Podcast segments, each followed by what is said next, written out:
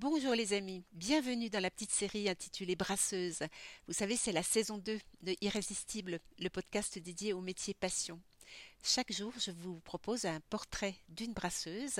Hier, euh, nous sommes partis à Bordeaux. Je vous ai parlé et présenté Lydia Servari, la petite Martiale. Aujourd'hui, nous sommes le lundi 21 février et je vous présente Mylène van Bavière, qui est brasseuse de la brasserie de la semaine. Alors, on part dans la Loire. Et nous sommes à Saint-Genest-Malifaux précisément.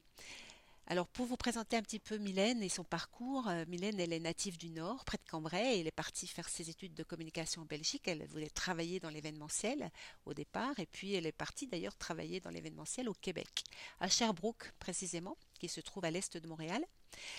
Euh, elle a travaillé notamment euh, pour un festival de marionnettes.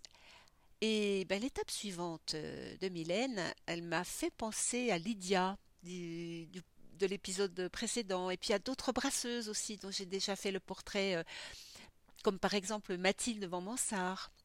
Alors pourquoi? Parce que Mylène, elle, après le Québec, elle a mis le cap sur Ushuaia. Voilà, depuis le Québec, direction Ushuaia, euh, le tout en sac à dos.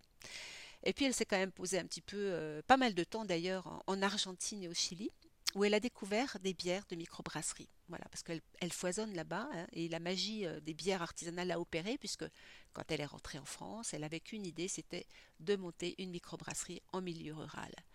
Parce que ce qui l'a effectivement beaucoup séduite en Amérique du Sud, euh, ça a été de trouver des brasseries au milieu de nulle part, comme elle dit.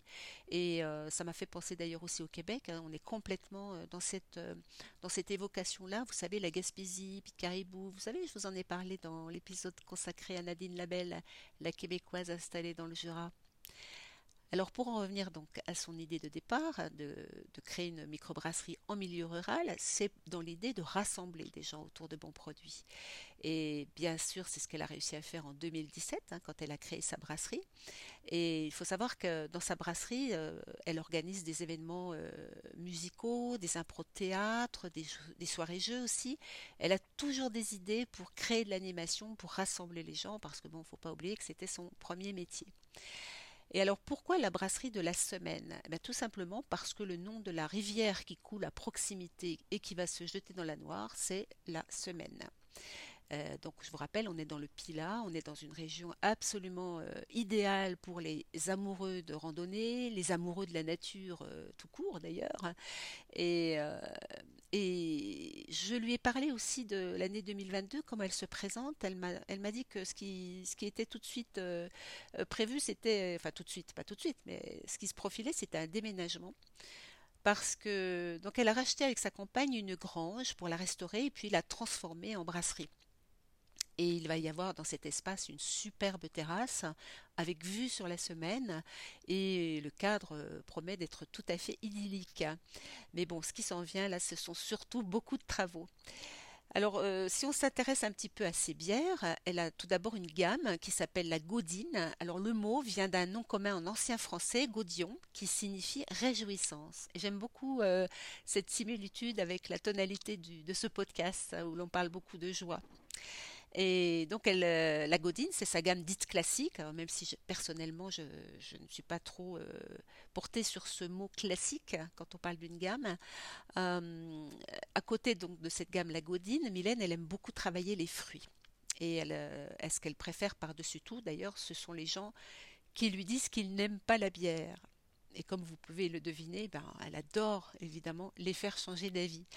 Et comme beaucoup de, brasseuses et de femmes de la bière, comme je les appelle, combattre les idées reçues, euh, ben, c'est son truc aussi à Mylène. Hein.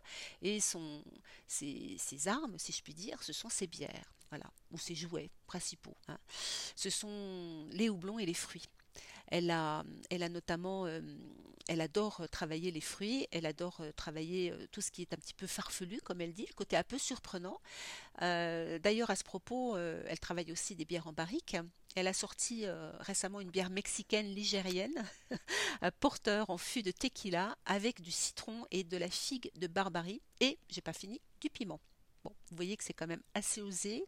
Euh, le comble, c'est que cette bière, elle, s'appelle la Nomames.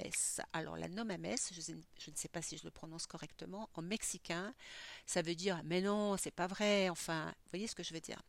Donc je reviens à ce côté farfelu qu'elle aime beaucoup, le côté un peu surprenant.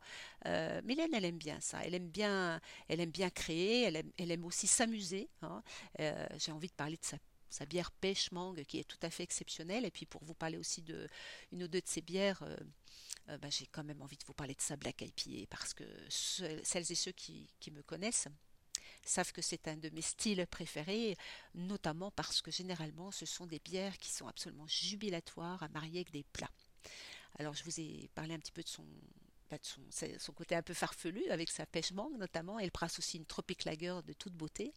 Euh, j'en profite quand même pour vous glisser euh, que vous pouvez retrouver quelques-unes de ces bières dans le guide d'achète, mais là je vous laisse chercher la bonne page. Alors, euh, donc ces, recettes, bien sûr, ce sont des créations en fonction de ses envies, des saisons. Euh, petit détail, donc ces bières sont toutes bio. Et puis, ce qui n'est pas un détail non plus, c'est le fait que ces bouteilles de 75 centilitres sont également consignées. Alors, je termine par un message d'utilité publique. Pour terminer, Mylène, elle est actuellement en recherche d'une personne pour la seconder. Voilà. Alors, euh, à la fin de cette interview, comme à chaque brasseuse en fin de portrait, je lui ai posé la question Qu'est-ce qui t'anime? Qu'est-ce qui te met en joie, Mylène? Et elle m'a répondu C'est toujours créer. Elle est toujours dans la création. C'est toujours partager, toujours dans le partage. Elle est chef d'entreprise, donc c'est pour elle vraiment ce qu'elle voulait, hein, créer, entreprendre, même si elle précise, et elle n'est pas la première évidemment à me le confier, et à nous le partager que c'est compliqué en tant que femme. Hein. Mais euh, le partage de sa passion, elle la, euh, transmet notamment euh, lors d'initiation au brassage, hein, bien sûr. Mais ce qu'elle, ce qu'elle aime dire aussi, c'est que tout est possible en fait. Voilà. Et quand euh, je parlais de toujours créer, ben, toujours tout est possible. Voilà, que ce soit en termes d'animation, en termes de bière, voilà. Donc le, le champ des possibles est tout à fait infini. Voilà les amis. J'espère que je vous ai donné envie d'aller à la rencontre de Mylène, d'aller faire ses randonnées dans le Pila, d'aller participer à ses ateliers de brassage, bref, euh, de profiter de la vie. Et bien sur ce, je vous dis à demain, les amis, pour un nouveau portrait de brasseuse. À demain!